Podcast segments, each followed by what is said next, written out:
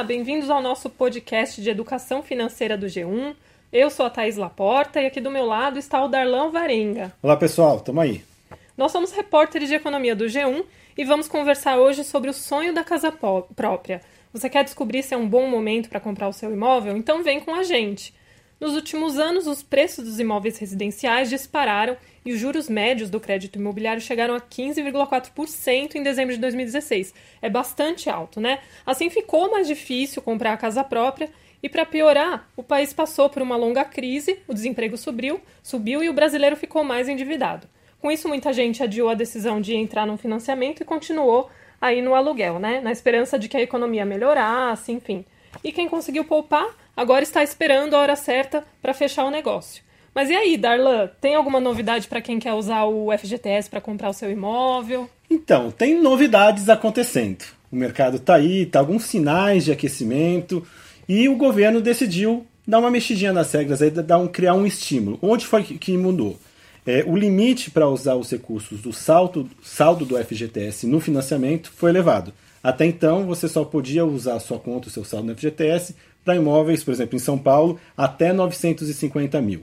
Em outros estados era até menor, 800 mil. O que aconteceu agora? O governo decidiu elevar para todo mundo, em todo o território, vai ser agora um milhão e meio o limite para poder usar. Nossa, quem pode comprar um imóvel assim? Um milhão é muita coisa, né? Claro que muita Nossa. gente, não é para todos. Mas o que acontece?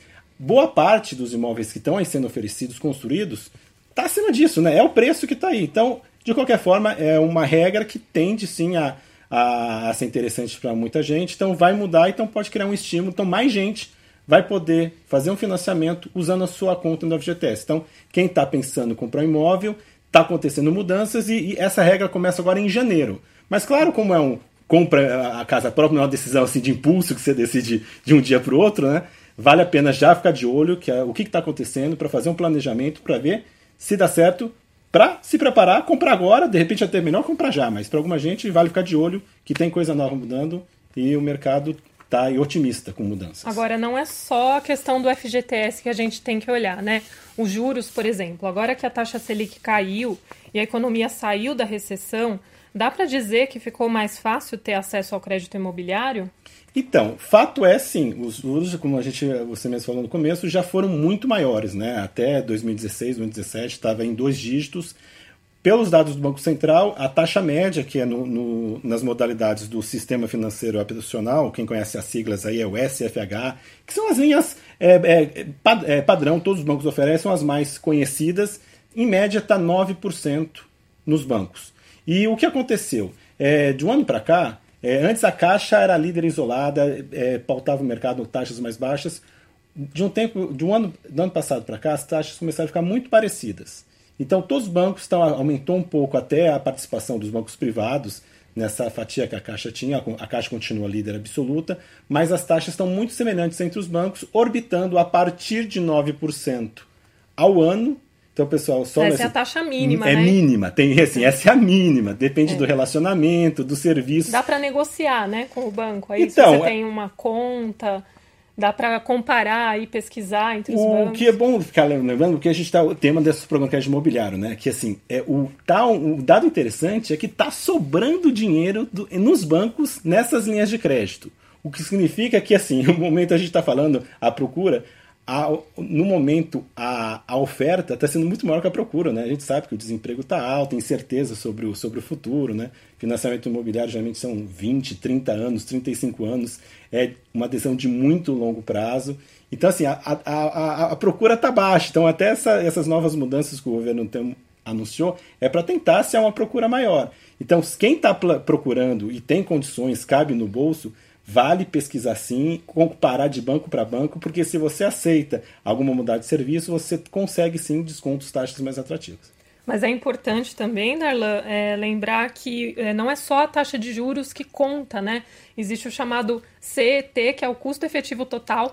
É esse valor que você tem que estar de olho ali na hora de fechar o financiamento, né? Porque ele também engloba outros custos, né, Darlan? Então, tem que olhar de novo a taxa efetiva total que se fala, né? Que a gente está falando que a média de 9% ao ano. É pessoa, só os juros. É só juros. E também tem pode comparar de um banco. Não, é só meio por cento a mais de um banco para outro. Não, meio por cento no crédito Faz imobiliário. Muita é muita diferença que a gente está falando aqui de financiamento de muitos anos. Exato. Eu tenho até um exemplo aqui, Darlan, para dar para vocês como meio por cento parece pouco, mas não é. Por exemplo, se você financiar um apartamento com 30 anos, né, o prazo aí no valor de 300 mil reais, com juros de 10% ao ano, é, uma diferença de meio por cento pode representar quase 40 mil reais.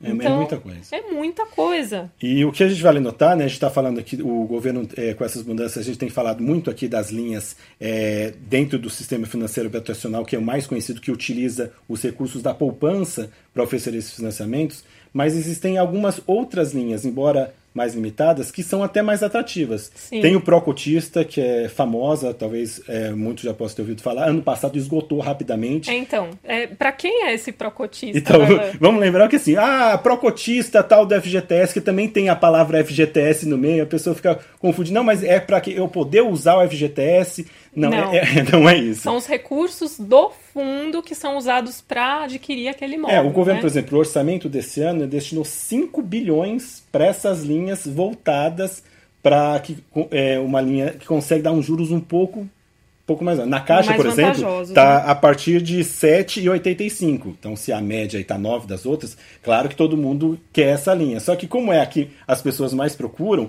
ela acaba logo no começo do ano. Na Caixa, por exemplo, o G1 confirmou com, a, é, com o banco, na, na, no Procotista voltado para imóvel usado, não há mais verba disponível, só para imóvel novo.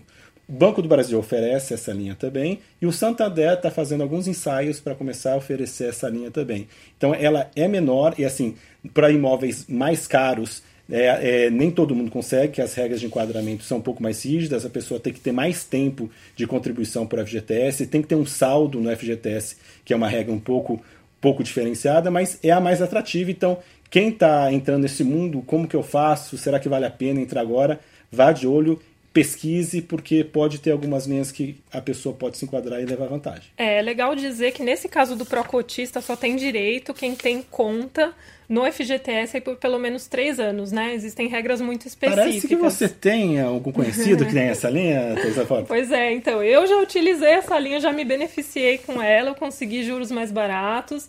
Então eu posso dizer que sim, se você correr atrás, talvez você tenha direito e você vai conseguir aí é, uma taxa bem mais baixa do que a taxa padrão, né, que é cobrada aí. Enfim, o momento assim, é o momento de correr atrás. A gente, assim, qual o momento, o cenário do, do mercado imobiliário, né? Os aí, preços estão caindo agora, é. né? Já está acumulada aí uma queda importante dos preços. É, a gente teve aquele período de boom, os preços dispararam, foi isso que fez o mercado movimentar, é, investidores entrando nisso. Mas depois da crise econômica, os preços tiveram uma queda a, situação está um pouquinho melhor, mas ainda não, os preços estão em queda ainda. Ainda que é. seja uma queda, por exemplo, nos últimos 12 meses, a gente tem um indicador do FIPZAP, que no acumulado em 12 meses até julho, a queda é de 0,38%. É muito pouco, mas o fato é, os preços não estão subindo. Então, assim, que essa é uma vantagem para o consumidor, quem está pensando em comprar imóvel, é um bom momento ainda que não há uma tendência de alta é, pelo menos não, ninguém visualiza isso nesse primeiro momento, então os preços estão relativamente estabilizados. E também como há esse cenário com os preços em queda, é assim, a gente vê, há espaço aí para você barganhar, né? Ninguém, claro, a gente sabe que ninguém paga o que se anuncia, o que se anuncia é uma coisa, na hora de fechar o contrato é outra coisa, então a gente vê um espaço aí de negociação, é o momento das pessoas de fato ver. Mas acho que a gente colocar aqui o brasileiro, de fato, o problema é, é, a renda, né? Um imóvel, 500 mil, a gente fala, está falando que um milhão e meio, 500 mil, mesmo 500 mil é muito dinheiro. Né? Então, é disso que a gente vai falar agora, porque a gente conversou aí com o planejador financeiro e diretor da Fiduc, o Walter Police, para saber se é um bom momento para financiar um imóvel, né? E ele diz que é preciso levar outras coisas em conta, além de juros e preços, né? Então vamos. Bora ouvir! É, vamos ouvir aí o que ele tem para dizer. Embora o cenário econômico e aí a gente tem que ver taxa de juros, mas tem que ver um monte de outras coisas, né? Por exemplo, perspectiva de emprego. Você já pensou, alguém pega um financiamento de 30 anos e porque a taxa estava melhor do que estava, mas as condições de emprego são ruins e a pessoa é mandada embora. O que, que ela vai fazer depois para pagar? Então, é, é, uma decisão muito mais complexa.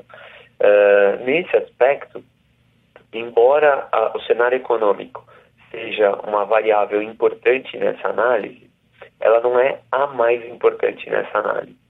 A mais importante nessa análise é a pessoa ou a família que, que tem uma, uma situação nesse sentido, é, verifiquem se as condições delas, se o planejamento delas, é, se para esse planejamento faz sentido fazer um financiamento. É, isso é mais importante do que se a taxa de juro é 9 ou 10. É saber se faz sentido adquirir uma dívida por um prazo tão longo, é, qual é o impacto que isso vai causar ao longo do tempo, se uh, essa pessoa não tem outras opções, então aluguel, por exemplo, se ela fez a conta da diferença financeira que isso vai acarretar ao longo dos anos. Então, essas análises são muito mais importantes de serem feitas do que uh, se ela tem acesso ou não a esse financiamento. Lembrando então que a partir do ano que vem vai ser possível usar o dinheiro do FGTS para comprar os imóveis de até um milhão e meio, né? Então presta atenção nessa nova regra aí. O que, que, mais que a gente falou ah, hoje? Então, né? vamos relembrar aqui um momento, né? É, é o, sobre o crédito imobiliário. É um planejamento um investimento, é um sonho de muita gente ter a casa própria, mas é um momento de refletir bem para saber se cabe no bolso, né? Independente da gente estar tá falando aqui de valor de imóvel, que tá, o mercado a gente mostrou que está estável os preços, questão dos juros já foram muito maiores, agora está relativamente estáveis, embora com a Selic aí é, parada, a, ninguém está também falando que esses juros tendem a cair tão cedo, então também, ah, vou esperar para ver se os juros vão cair. Isso ninguém está prevendo isso no curto prazo. Então, realmente a melhor conta, eu acho, que é, é fazer aquela conta se cabe no seu bolso. No seu bolso, exatamente. E aí é aquela questão que é, eu, no meu caso, quando eu decidi isso, a gente conversa com os, com, com os analistas, os consultores de educação financeira que entende disso. O cálculo padrão, qual é o valor do aluguel que você paga hoje? Faça a simulação do que qual seria o valor da parcela que você pagaria. Se essa parcela ainda estiver muito acima do seu atual aluguel, Talvez seja o caso ainda de esperar um pouco, tentar fazer uma economia para juntar o dinheiro, para dar uma entrada maior, porque tem, dando uma entrada maior, você também vai conseguir, de repente, um valor menor de financiamento e vai pagar menos juros. Sim, é, os próprios bancos costumam aí recomendar que o, é, o consumidor que vai financiar não comprometa mais que 30% da sua renda mensal. Né? Então você mesmo pode fazer essa simulação para saber se o valor dessa parcela que você está simulando aí com os juros, com todos esses custos, vai ultrapassar esse limite. Se ultrapassar, aí já acende o sinal vermelho, precisa planejar melhor. É, lembrando que os bancos costumam oferecer simuladores, eu, eu fiz recentemente algumas simulações até mesmo para mostrar as diferenças disso. Hoje, por exemplo, você pegar um, um valor de 500 mil, é, um imóvel de 500 mil reais. Por exemplo, alguns bancos, por exemplo, a da Caixa, eles financiam até 80% desse valor. Se você financiar 80% desse valor, no, no período máximo que o banco permite, que são 35 anos, a primeira parcela vai estar entre 4 e 5 mil reais. Então, realmente, é um dinheiro muito grande, está acima de, é, de uma média de aluguel que a gente está vendo por aí, que é aluguel é, também a gente tem mostrado os indicadores do aluguel também, embora o IGPM tenha subido, o, o aluguel não está subindo tanto assim. Não, não então está. a pessoa realmente tem que fazer o comparativo para saber se é mesmo um negócio, porque se porque é o risco de você entrar no financiamento e o imóvel ser tomado porque você não conseguiu bancar essa mensalidade. Né, Exatamente. Né, o mais importante de tudo é você ter a capacidade de manter o pagamento, né? E o prazo também é algo importante, né? Porque quanto mais longo prazo, a parcela pode ficar menor, mas também você vai pagar mais juros, né? No total aí que você vai pagar pelo seu imóvel, a quantidade de juros aumenta. Então tudo tem que ser levado em conta aí. É simulação mesmo, né? Então, e aí lembrando, né, que o nosso, nosso ouvinte, o G1 tem lá uma ferramenta que a gente mostra uma calculadora que mostra se é melhor comprar, alugar, a, a, a comprar é, ou alugar o imóvel, né? As pessoas podem É, dá para comparar no, bem. No Isso é bem legal, que é caso a caso. Então é isso, pessoal. É, a gente espera que vocês tenham gostado aí. Continuem acompanhando o nosso conteúdo no G1 Economia. E, e, que ele consiga comprar casa própria. Se não hoje, algum dia. Com certeza. não desista. Continua pesquisando que uma hora vai dar certo. Para mim deu e vai dar para você também. Então, obrigada por nos acompanhar e até os próximos episódios. Tchau, tchau. Tchau.